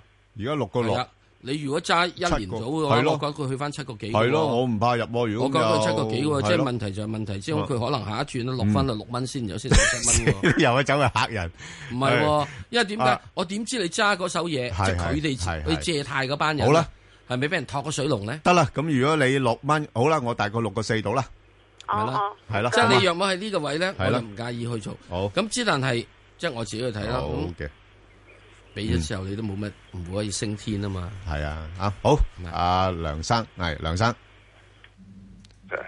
我想問下隻三五八江西銅哇係都有啲啲驚嘅喎，係啊貿易戰啊。二買嘅，哦，12個二買。嗱，其實正常嚟講呢，誒，江銅落到12蚊呢，就要買㗎啦。嚇，哦一-但係一上到14蚊就要沽㗎啦。嚇，即係佢大致上個範圍呢，12 14咁上下啦。咁不過今次貿易戰嗰啲呢，我唔知啦，啲人又會擔心會唔會下一-下一轉呢，又輪到啊呃呢啲咁嘅資源類㗎啦，即係啲銅啊嗰啲咁嘅嘢啦。嚇，咁所以呢，就，誒，可能個價就-你自己睇住咯，即係如果你唔想話承受呢個壓力啊，或者呢個不明朗嘅，咁你咪咁上一價位就先沽先咯嚇、如果唔係嘅話咧，我又覺得即係可以等埋佢個業績都得嘅嚇。咦跌破十二蚊可唔可以加住咧？啊啊加就唔好啦，加就唔好啦，因為而家睇唔到佢有好大嘅反彈空間喺度啊。哦，係啊，要你要計數噶嘛，即係你你買個股票，我都要諗一諗，話如果我搏一搏，誒、我個風險同我誒誒誒誒回升嗰個空間有幾多，我要計計所謂嘅值即係博咁，率啊嘛。乜嘢叫跌破十二蚊咧？你要咁睇。嗯，十一個九我唔制，十一個四我制。係啦，咁又唔同喎。因為佢講跌破十二蚊啊嘛。係啊係啊係啊係啊嚇你咪十十一個九毫八。系啊，唔係因為你一一破十二蚊咧，有一扎股票又會拱出嚟噶啦，即係破咗個位啊嘛。系係啊，可能破會十再一跌個多九少咧，少啊嘛。嗱，係啊分分鐘破十一個九咧，就會有一扎出嚟㗎。係啦，咁又落到就係咁真啊真係十一個四啦，嚇即係之誒上一個月嘅低位，今個月低位啊吓。即係如果低啲就可以加，即係加。冇問題嘅，係啦，冇問題嘅。呢隻嘢，係啊嗯呢隻呢隻我都話呢隻嘢，如果你低位嘅時鐘咧，啊佢因為佢最主要就係因為佢除咗銅之外咧，佢有金嘅出產係啦嚇共生嚇，好嘛同埋同埋佢最緊要咧，佢舊年嘅業績都仲係好嘛，即係變咗啲啲業績都未出嚟，咁啊啲人又會有個憧憬啦。所以而家未打日子啫，打日子而家開始已經誒、呃、或者會慢慢回升噶啦。係即係會有機會上翻十四蚊左右。誒、誒，我我我自己睇唔好咁盡啊，係啊，十三個半到啦，十三個半到，係啦，係三係係係買咗又又等第二轉咯，好多轉噶啦，係啦，啊好嘛？好好多謝晒啊，好多謝好誒好啦，咁啊，我同阿石 Sir 頭先誒又答咗誒即係聽眾嘅網上提問啦。今日嗰只股票都大家都幾熱炒嘅，就係呢個比亞迪啦，啊一二一一啊做新能源汽車嘅。咁啊，有興趣嘅聽眾咧，可以上翻去香港電台公共事務組嘅 Facebook 度睇睇，同埋記得誒、呃留言問你哋嘅心水股票啦。好啦，咁啊，石 Sir 就、啊，就現人都係好多嘅誒問題啦。咁我哋就答一答啦。誒、有聽眾問咧，呢、個國泰君安啊，一七八八啊，啊呢只股票得唔得咧？嗯，啊，唔得咯。誒點解咁唔得啊？因為係呢個國內嘅而家嘅股市咧，都係有好多嘢影響住啦。係香港人麻麻嗬，香港人麻麻咯。哦嗯，仲有一樣嘢冚唪唥呢個實名制咯。係實名制嘅時就唔俾你即係啲古靈精怪資金喐嚟喐去啦。嗱，好多人唔跟，唔唔冇睇呢個實名制㗎。係咯，實名制咧就話 Bingo 係點？嚇點解你買十億股股票啊？哇，咁啊死啦！你應該資產只係得九億九嘅啫誒喎。好在冇啫，如果唔係真係要問㗎，你 得真係九億要九問啫㗎喎，係啊，點解會買到十億啊？係咧？即係咁樣。哦，喂，咁咁咪好煩咯，咁咪即係好煩㗎咁咪即係俾人哋誒誒監察資產監察咯，啱啱正話公佈咗啊嘛，係咯，三會合併啊嘛，哦，即使你唔好到時咧，仲以為即係我到時又走個隔離班房度之後走班啊嘛。哇，喂，咁真係真係金融監管誒加加碼喎，係啊，哇，所以金融監管加碼之後咧，係咯，最終對銀行股係好嘅，係啊，嚇因為你完全咧就係穩穩陣陣。唔驚佢有古靈精怪嘢出啦，係啦，嗯因為銀行最驚係啊，就係古靈精怪係蝕啊，咗啫你嘛你你。實業衰得幾多啫，係咪係咪先啊嚇？？你借俾人哋嘅話啊，你食個息差，係啊，同你埋中國咁鬼龐大嘅息差，同埋你容易做呢個誒信貸評估噶嘛係咪，啊你咪亂借噶嘛。啊咁即係你做呢個股票嗰樣嘢。係如果唔多古惑嘢，係點做得 trading 多咧？哦，咁呢樣我唔係幾知嘅。我知你梗 係話唔知 嘅，唉係唉，算數 啦，唉我費事查啦。 OK OK，我問啦，好講完好好講完啦，講完第二隻啦。咁誒誒呢個咧就係誒誒中燃氣啦嚇，三八四嚇。咁之前都講過噶啦。咁啊誒好就大家都知佢啊都係龍頭股噶啦，燃氣裏邊嚇，即係業績亦都好。不過咧就產始終咧就大家太捧漲啦，而家個估值咧就略偏高嘅。咁所以呢啲誒呃略偏高估值嘅股份咧，我就會比較傾向於咧就炒波幅噶啦。咁大概範圍喺邊度咧？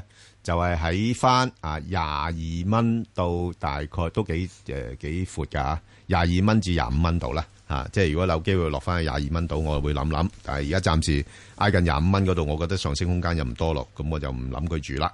好啦，咁啊另外一隻咧，誒呢啲股咧一定要阿石 Sir 做分析㗎啦。嗯就係呢個華人置業，因為我又唔係幾識呢類股份，即係哎啊，呢樣嘢幾個 number 話？誒一二 係啊，你衰，我都唔記得咗添。哎呀石 Sir，哎呀你真係，我只係記得有隻叫一二三嘅，我都記唔到有隻叫一二七。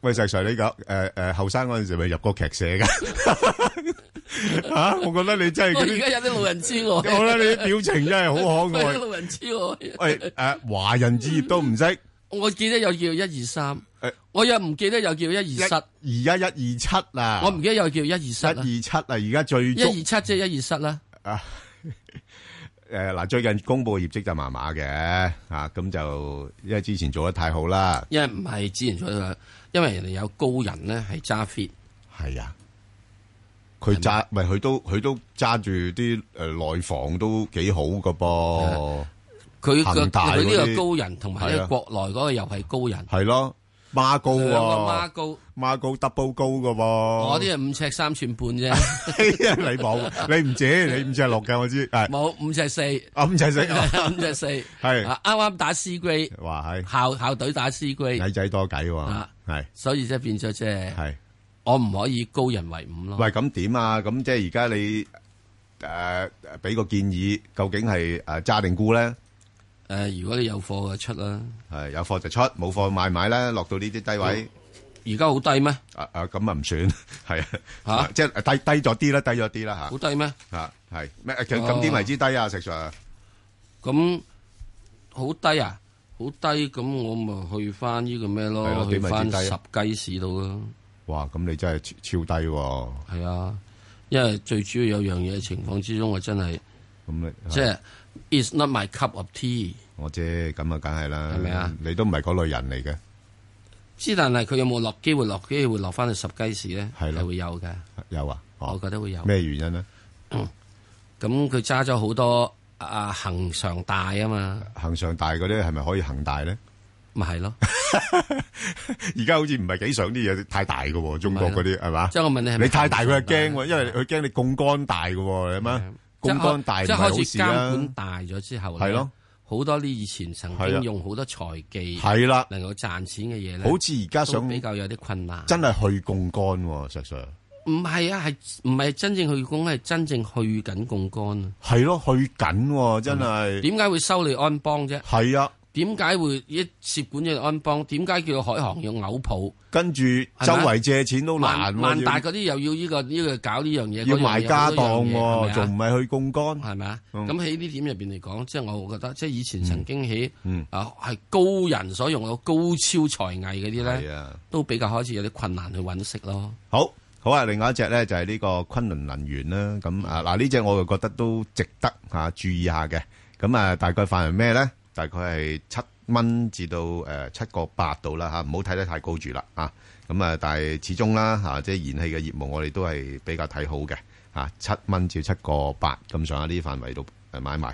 好，另外一隻咧就係呢、個誒。誒呢個誒保理協音啊，三八零零啊，石 Sir 得唔得啊？呢只嘢有誒唔係幾得咯，啲光伏業好似啊有少少回暖唔係等待光伏咯。啊等待光伏咁凄涼啊！係啊，係啊，現在潮流興啲風咯。嗯，潮流而家興吹風爭啲話咧，係啲啲光伏業咧，用咗做咗太陽能板嗰陣時都唔環保咯，啊都唔夠環保，最好啊風嘅最環保。呢啲嘢係一早已經咁講啦。係啊，你根本你了解嗰係樣嘢啊嘅製造過程，已經知道佢製造好唔環保啊！係即係你而家好似環保環保車用咧，環保電池一樣嘅做嗰個啫電池嗰陣時好唔環嚇保啦。即係你解決咗個問題，製造咗另外叉一個問電題出嗰嚟，啲又唔環保啦，就係咯所以最環保嘅車係咩嘢？自然嘅嘢，空氣十一號車啊 嚇誒呃自己嘅體能嚇係嗯咪啊？嗯唯一一樣嘢就係係需要食多啲嘢，係啊。同埋如果食滯咗會放屁 啊嘛。咁又係唔係好環保啊啦咁樣咧就對呢有有個污即染係㗎噃會污染呢個温暖氣。你你食溫室多啲嘢效應又咯係又碳排放噶咯噃，唉話咁真係啊真係話好喂好煩喎都吓，即係诶诶有有呢樣嘢又出咗第二樣嘢咁啊，咁咧最好就攤屍啊！喂咁唔係啊，石 Sir 你俾個價啦，點做啊呢個？誒、如果保利協音嘅話咧，我主要覺得你暫時睇住佢落去啦，但係上要真係要睇翻誒誒呢個大約蚊一度啦。好，上面咧你哋睇呢個阻力已經係蚊三噶啦。係好。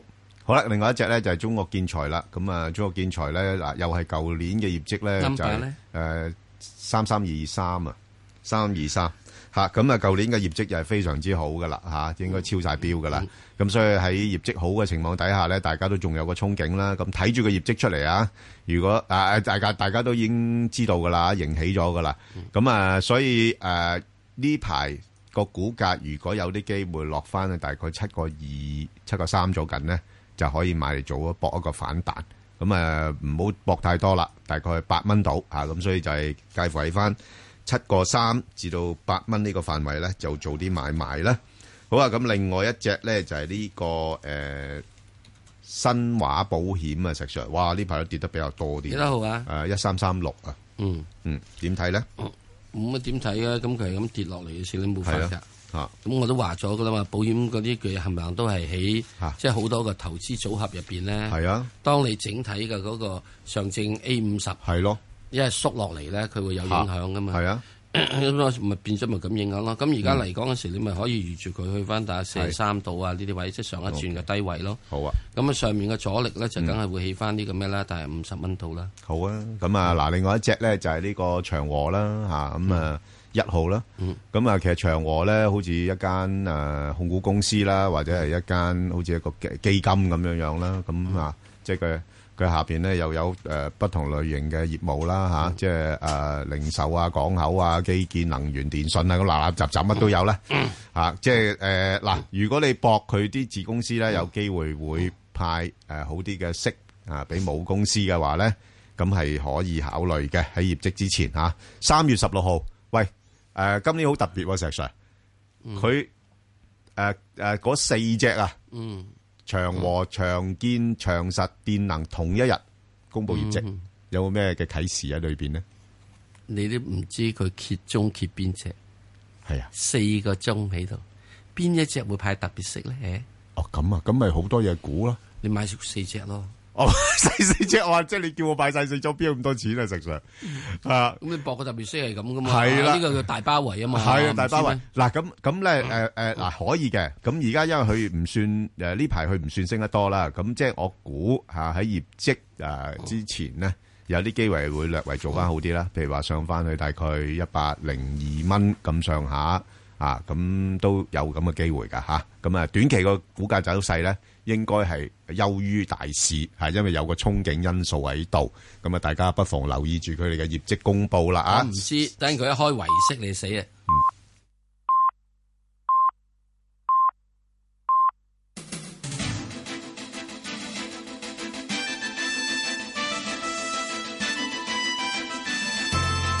香港電台新聞報道，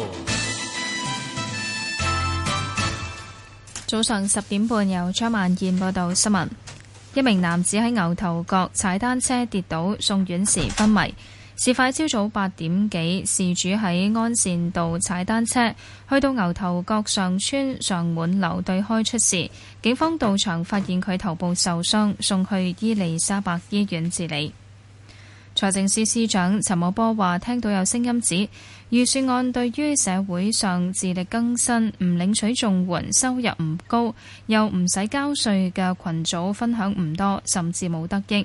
陳茂波話已經委託關愛基金，希望做到保留實惠，研究將覆蓋範圍擴闊，希望市民俾時間，因為研究細節需要周詳。陳茂波出席本台節目星期六問責時又話，對於全民派錢，佢立場不變，因為本屆政府嘅原則係公帑要用得其所，要聚焦目標社群。財政預算案預留五百億喺創新科技。創新及科技諮詢委員會委員楊全勝喺本台節目《香港家書》表示，今次撥款能夠彌補過去喺創新科技不足嘅地方，展現政府對創新科技嘅決心。但楊全勝亦指政府各部門喺創新及科技應用上仲有好大改善空間，希望政府唔好只係投入資源，亦要扭轉傳統思維。新一屆全國政協第一次會議將喺下晝三點喺北京人民大會堂開幕，二千一百幾名政協委員將會出席，政協主席俞正聲會發表任內最後一份政協工作報告。隨住兩會即將正式展開，人大代表同政協委員亦已經抵達北京，當局進一步提升市面保安措施。喺港區人大代表一向入住嘅北京飯店，今年增加上海同遼寧人大代表團入住，酒店唔再對外開放，連持有正式採訪證件嘅記者亦不能如往年一樣進入。天氣方面，本港今日大致多雲，潮濕有霧，下晝短暫時間有陽光同温暖，吹輕微至和緩東南風。展望未來一兩日潮濕有霧，日間温暖。下周中後期顯著轉涼。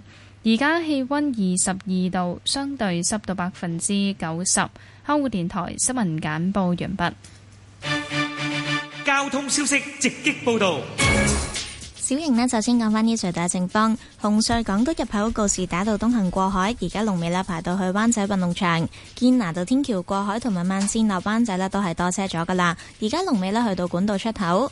紅隧嘅九龍入口公主道過海，龍尾喺康莊道橋面；漆咸道北過海同埋落尖沙咀亦都係車多，龍尾去到佛光街橋底；加士居道過海嘅龍尾呢，而家排到過去駿發花園；將軍澳隧道將軍澳入口，龍尾去到欣怡花園。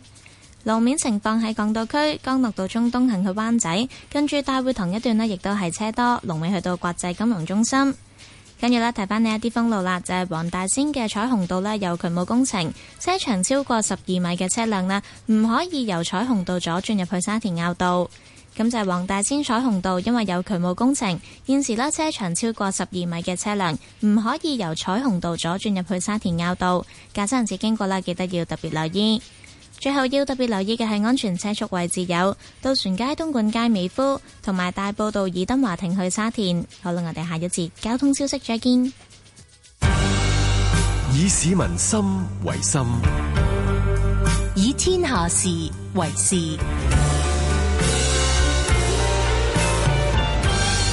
FM 九二六，香港電台第一台，你嘅新聞時事知識台。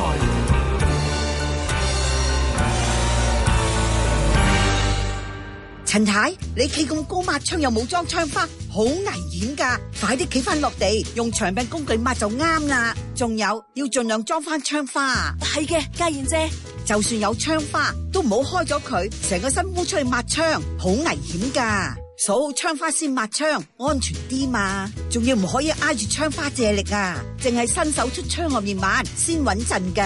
係嘅，家燕姐，大家記住，抹窗事小，安全事大啊呀。我哋一齊出去！香港電台第一台《非常人物生活雜誌》。我哋成日都話睇展覽，但而家有個展覽係冇得睇㗎噃。就係第五屆香港觸感藝術節，會帶大家喺黑暗中欣賞展品。到底係點捉又點玩呢？今個星期日，我哋請嚟參展嘅藝術家一齊了解一下。逢星期日晏晝一點，郭立春、邱艷主持《非常人物生活雜誌》。立法會本月十一號補選，四個議席空缺，香港島、九龍西、新界東、建築測量、都市規劃及園境界，最終邊個可以晉身議會啦？新聞部製作立法會補選前瞻。報道各選區同界別最新選情，留意星期一起一連四日，港台一五台聯播嘅晨早新聞天地。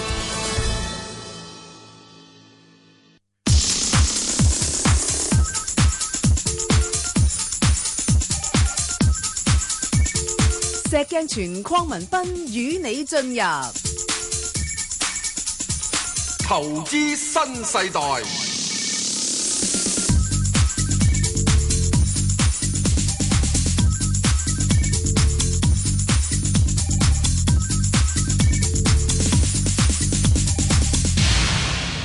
咁啊，輪到外匯啦。咁啊，請嚟金道集團嘅投資研究主管啦，阿鄭廣復兄，阿鄭兄，係早晨，早晨。喂，早晨啊，鄭兄啊，喂，有一樣嘢咧，誒，即係唔係幾諗得通嘅。咁啊，過往嚟講咧，凡係個市場因為啊，又又有啲咩嘅恐慌啊，嗰啲咁嘅嘢咧，又避險啊，嗰啲咁咧，就美金就強嘅，係咪？係。咁啊，好似而家咧個情況又唔係咁樣樣喎。咁哇，咁我覺得。話特朗普總統真係好成功喎，而家嚇到啲人都唔敢揸美金喎。係噶，佢因為其實你由開始佢上台之後，佢採取嘅一連串嘅行動啊、言論啊，其實去到而家誒，針對一啲誒誒鋼材啊、鋁材嗰啲，即係叫誒、呃、加個關稅啦。其實一路以嚟似乎都配合佢要將所謂美國。即係誒呃重振嗰個製造業咧，係即係呢個係大方向嚟嘅。咁所有嘅嘢，譬如由誒、呃、開始嘅時候針對德國啦、誒日本啊，呢啲都係好大嘅，即係出口盈餘嘅國家啦。咁啊，中國亦都誒即係針對中國人民幣啦，而隔離嘅誒加拿大亦都俾佢即係啊從嗰個誒協議啦。咁其實所有都係關貿易嘅事嘅。咁好啦，最終即係我嘅睇法就係話咧，最終去到最尾。其實誒、呃，你如果所有嘢都係美國製造嘅，咁如果但係匯率跌嘅，咁其實都係。可能即係個亦都冇乜大嘅幫助我。係咯係咯。嗯咁所以一開始，所以所以就要弱美金咯。咁所以誒，所以舊年就美金係一路跌嘅，一開始即係市場又唔係好大嘅，即係似乎呢個係一個共識，大家都知道係點做啦，就係沽美金。嗯咁誒、去到而家咧就誒、今年嚟到睇就誒誒、美匯指數就喺大概穿咗少少八十誒九十啦，八十九啦，咁但係又好似企翻定。咁暫時嚟睇咧，其實美金都只係一個反彈啦。咁誒、我自己睇法就係美金嗰、個。誒從周期性去睇嘅話，似乎喺誒舊年嘅一月一零三嗰個水平咧已經見咗頂嘅，咁未來嗰、個誒週、期性嘅下跌浪已經開始咗，咁誒、預計嗰個時間會延，即係同上一次一樣嘅話，就大概係八至九年誒八至十年嗰個下跌周期已經係開始咗嘅，咁所以美金整體上係跌嘅，但係而家市場嘅焦點就擺喺。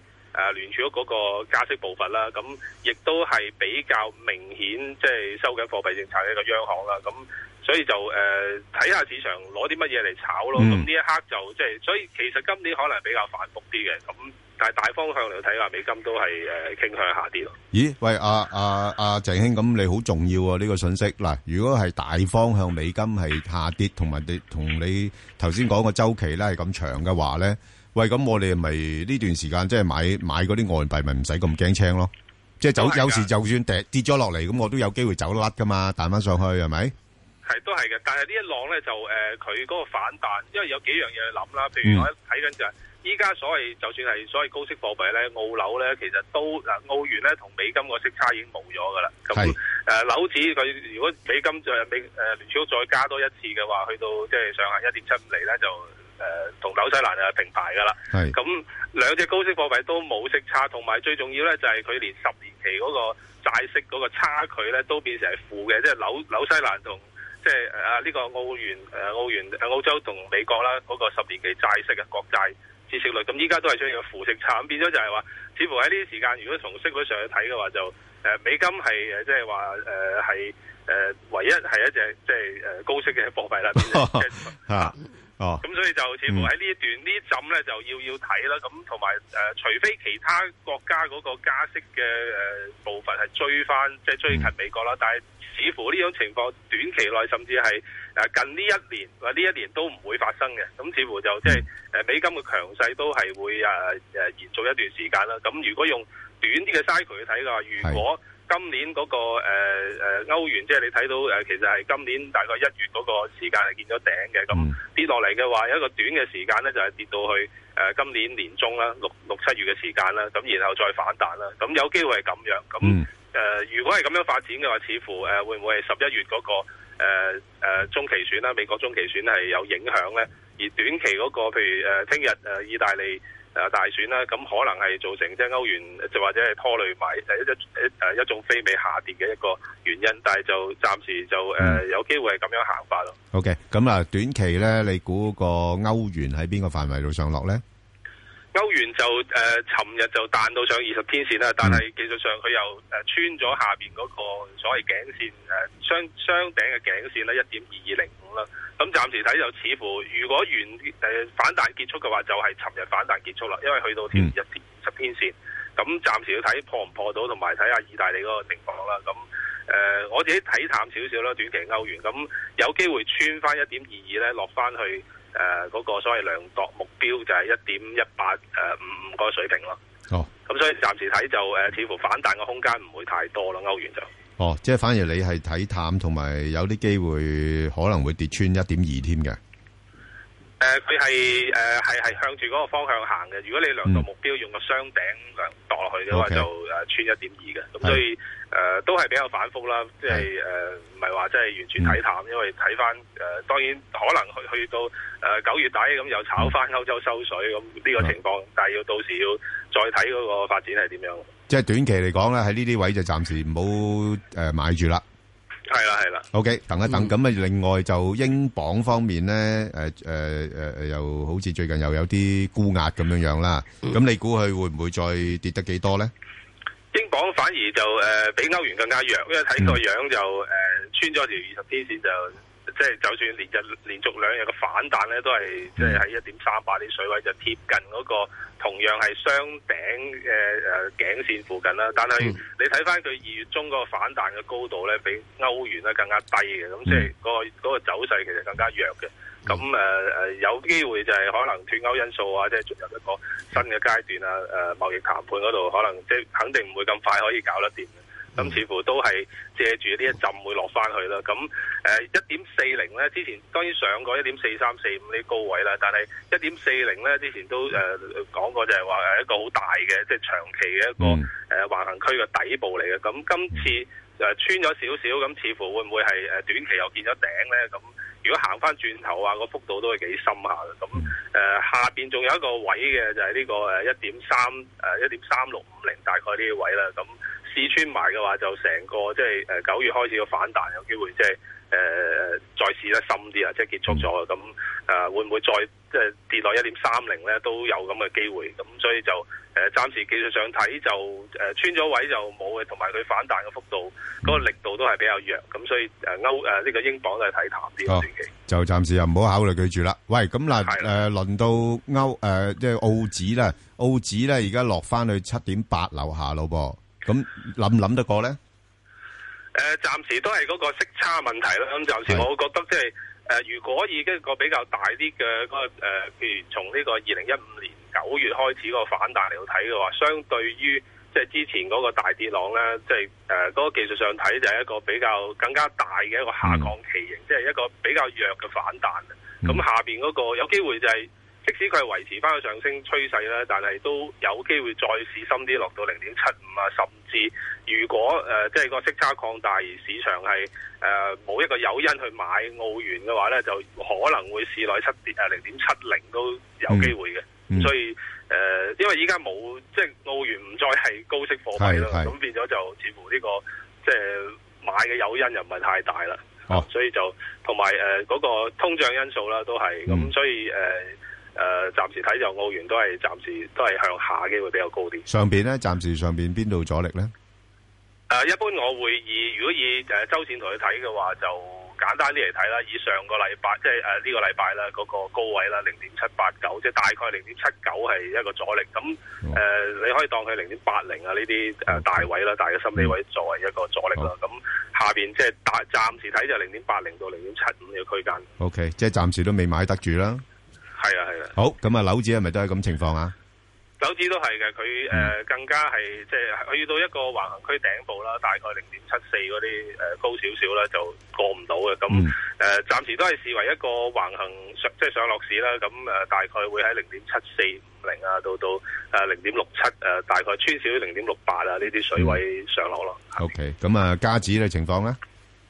加指就誒、呃美金都係有啲反彈啦，咁誒、呃、暫時睇到咧就嗰、個，但係加指就嗰個量度目標啦，即係美金對加指嗰、個，如果以一個所謂呃誒 f i b o n a c c i 即係費波那奇嘅一個或者係黃金線誒嗰、類似啦，呢啲咁嘅技術分析去睇嘅話，就個反彈目標已經係到咗嘅，咁似乎誒、呃美金未必會過到一點三呢個位啦，咁。技術上睇或者形態上睇咧，都係一點三、一點九呢啲係一個比較大嘅阻力咯。咁所以暫時就誒、呃你話估價指咧就要保留少少，同埋誒睇短啲嘅就呃誒誒六十分鐘圖睇咧，就都係誒有啲沽貨嘅信號啦。咁誒呃呢啲位未破即係未企穩一點三之前咧，都唔好追啦。咁要有機會試翻落去二誒呃一點二五五啊呢啲水位先。咁所以就暫時就一點二九至到一點二五呢度呢個範圍上落。 OK，咁誒嗱，似乎而家誒佢有咁多生意同美國做啦，咁佢會唔會高危啲咁多咧？啲貿易戰要嗰睇啲啦，我諗都係要睇翻北美嗰個呃啊誒自由誒誒嗰個協議啦。咁誒，但係似乎即係誒，呃我諗都唔避唔到噶啦，因為佢即係嗰個雙邊貿易咁大嘅係啦話，即係美國都會啄住佢啦。嗯咁誒。嗰個誒鋼材嗰個問題，亦都係對誒、呃雖然佢嗰個產量唔係最大嘅，但係佢嗰個佢對美國嘅出口係佔咗美國嘅，即係你睇翻啲數據咧，佔咗十六 percent 咁，似乎都係會比較受影響嘅一個一個國家啦。咁誒睇下嗰個誒、呃、會唔會市場將即係個焦點轉移去即係加息嗰度啦？當然炒翻加息嘅話，佢咪行翻走翻強少少咯。咁但係就誒、呃、長期嘅影響就都係要睇個政策啦。即係因為特朗普嘅政策似乎都。誒、都都幾飄忽嘅，唔知佢幾時出啲乜嘢，咁呢個影響就難以估計啲啦。咁啊，唯有係日元最強喎，而家嗬。誒呃 yen 嘅強咧，咧？但係你睇佢誒，呃我會覺得係主要受到交叉盤嗰個影響啦，都係咁誒。呃你見佢誒美金對 yen 其實佢嗰個幅度唔係好大嘅啫，即係你誒、呃由一零七即係最近誒誒二月中跌咗落嚟之後，都係一零七點五啊，到而家係一零五點五二百點嘅啫。咁似乎都係因為你如果其他嘅非美啊、歐元啊、澳元即係其他都被沽嘅話咧，呢啲咁嘅交叉盤咧都會即係沽埋一份嘅，即係可能。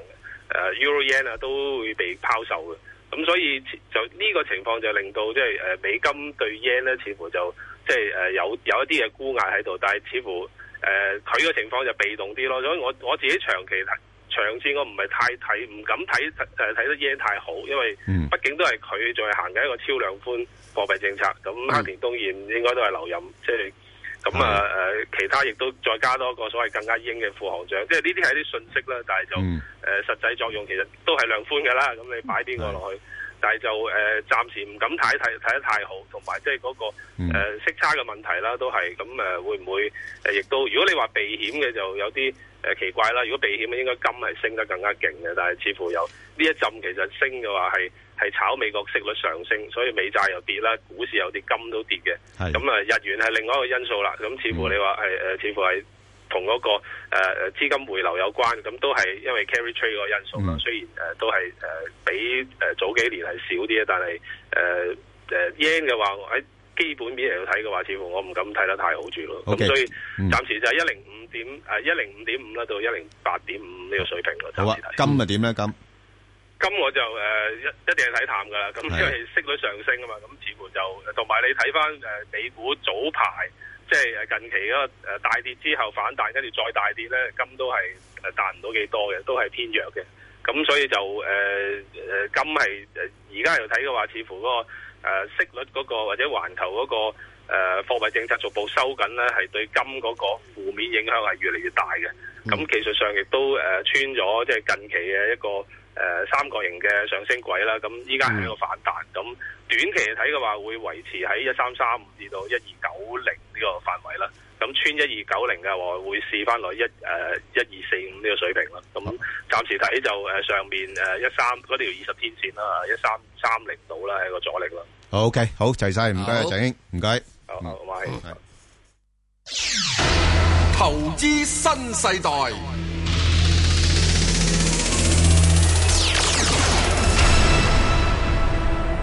頭先阿石 Sir 都預告咗啦，咁我哋誒、呃即係邀請一啲咧，即係曾經經歷過咁多呢啲風風浪浪都能夠站立不穩嘅一啲市場嘅強人啦，係嘛？我唔知使唔使送支拐杖俾佢齊備起身。 咁啊，呢位咧就係永裕資產管理董事總經理史李生兄，喂，阿、史兄，早晨啊早晨 Bang 哥早晨早晨使唔使送支拐杖俾你啊？今次敲跛你只腳，跛咗未啊？嗯，有冇跛到啊？冇，冇啊仲係站立不，仲係好穩陣，仲係好穩陣啊走得跳得係， 點解走得跳得啊？你走咗貨咩？就要走啦，個市都要走，要走噶啦，個市要走你幾貨時噶走啦，梗係要貨走啫啦？。咁啊，咁我又走唔到最高位啊！係有乜嘢促使你走咧？我我諗誒嗱個市咧就誒誒促使我走嘅原因咧，我諗而家咧，我我講翻近啲啦， 近近啲嘅話咧，其其其實咧，我我覺得上個禮拜有有兩個有兩個位我我好關注個市係係點咧，係係喺誒誒誒廿八廿八號嗰一日咧。嗯美國其實咧就誒嗰日誒就鮑威爾講嘢啦，聯儲嗯主席講嘢啦，加息嗯啦，咁啊、美股啊散咗落嚟啦。嗯散咗落嚟咧，我好關注係咩？喺香港開市前，喺美股收市後嗰、嗯個道指啊，嗰、個環球道指個走勢。嗯當時咧美國收低咗落嚟咧，其實個勢又唔靚嘅，但係咧佢當時佢反彈咗百成一百點到嘅環球嗰個道指。嗯。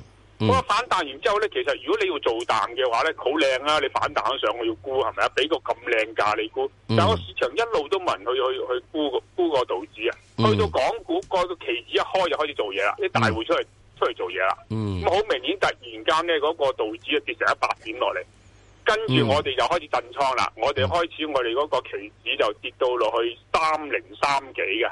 嗯啊三零三幾，跟住咧十震晒啲好倉底下，嗰日咪收翻上去三萬一嘅。嗯啊，我覺得呢一日個市咧，我好深刻，好好經典啊！嗯啊，咁呢一下咧，大家見到咧就嗰日做咗一個好大嘅一個重要嘅支持位喺三零三幾啦。嗯咁但係上翻上邊咧就收到好高好強喎嚇。嗯咁呢個咧，但係之後個市咧又琴日見到啊軟晒啦，嗯啊軟晒啦。前對上另外一個浪夾上三萬一千八咧嘅嗯時候咧，我哋見到當時市場個情緒都即係由由農曆年期間嗰個恐慌感到大家個信心都開始有啲有啲翻翻嚟啦嚇，嗯個、市都有啲有啲勢頭咁啊，但係亦都亦都係咧見到咧去到嗰、嗰個點咧，好快個市咧又係放誒、呃即係又。放晒遠，即係冇晒折冇乜承托跌落嚟嘅。嗯嗯嗰時候就咁，我我自己覺得咧，就我我一路其實我過去兩個禮拜，其實我喺報章都有講，就係都驚緊咧，就係啲啲貿易戰呢方問題，嗯同埋、都驚緊一樣嘢咧，其實咧。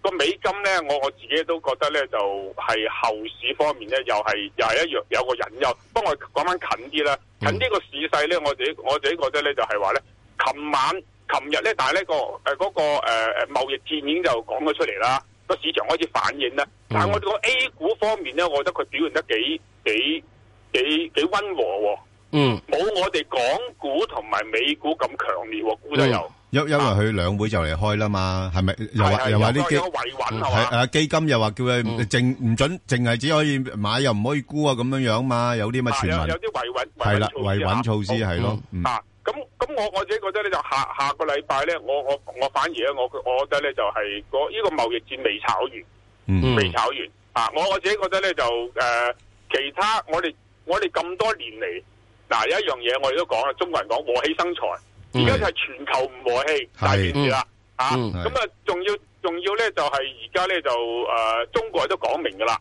啊！你如果真係貿易戰嘅話，我都還以顏色㗎。咁、其他歐洲啊、歐盟啊，其他都都相相對都有表態。嗯咁啊、睇翻大個市咧，就由於跌跌穿咗啲位啊，嗯即係最因為個圖咧係唔靚咧，個圖表唔靚，而你又出淡消息嘅話咧，變咗啲淡友可以興波作浪。嗯咁啊，我我我自己覺得咧就誒誒、呃呃琴上個禮拜，琴晚美股個低點唔可以再失手。誒，誒，邊個位？邊個位？大概。嗱，琴晚其實早段大家如果有留意美國市發展咧，嗱，你而家炒貿易制裁咧就舊經濟嘢，新經濟方面影響細啲啊，係道誒誒納斯達克做好啊，嗯帶領個市反彈，嗯道指初頭仲係好弱噶，嗯同埋琴晚大家睇見個三個收市好奇怪，好少見到咁樣噶，嗯納指升幅好明顯一個 percent。嗯誒、標普零點五升，但係咧個道指咧仲係誒誒跌嘅，舊經濟仲係跌嘅。咁咧、早段大家可以見到就話咧，個個道指咧其實喺二零急琴晚個低點啊，琴晚美股個低點二萬五千誒二萬五千誒二萬四千二百一嗯十幾點嗰個低點嘅時候咧，我見到佢 test 得唔錯，其實早段。嗯啊，嗯咁所以話後市我自己覺得咧，如果呢個位再度失守咧，成個市可能會有大跌嘅機會。係。如果唔係咧，我哋仲可以同埋仲有一樣嘢，琴晚呢個市咧，我哋港股期夜期呢度咧跌到三萬點邊咧，呢啲就係一個大支持接近我哋一條長期大支持位，嗯哦。啊，就係又係要守住嘅，唔可以唔可以失手嘅。喂-喂，咁，喂，阿-阿史兄啊，琴日都幾-幾-幾，誒，夜晚嗰啲都即係其實幾波動啊，曾經期指跌到成400點㗎喎，但係-啊，我係啦，所以我覺得呢個市咧，頭先我講話誒廿八號嗰個低點二萬零三百嗰個低點，又又係好悲觀嘅嗰個位。好悲觀啊，就但係守到。係嗱，琴晚喺喺夜期咧三萬點嗰個位咧，又係好悲，都好悲觀嘅情緒，都守到住啊，暫時守到住啊。所以我自己就喺下個禮拜咧，我我兩點睇，第一咧就係我睇翻過去個平均個圖咧，因為唔調整，調整咧起碼兩個禮拜。嗯，我哋啱跌咗一個禮拜啫嘛。嗯咁但係大大家要回顧翻過去而家個市咧個波動好犀利，一個禮拜可以跌幾千點嘅。係咯。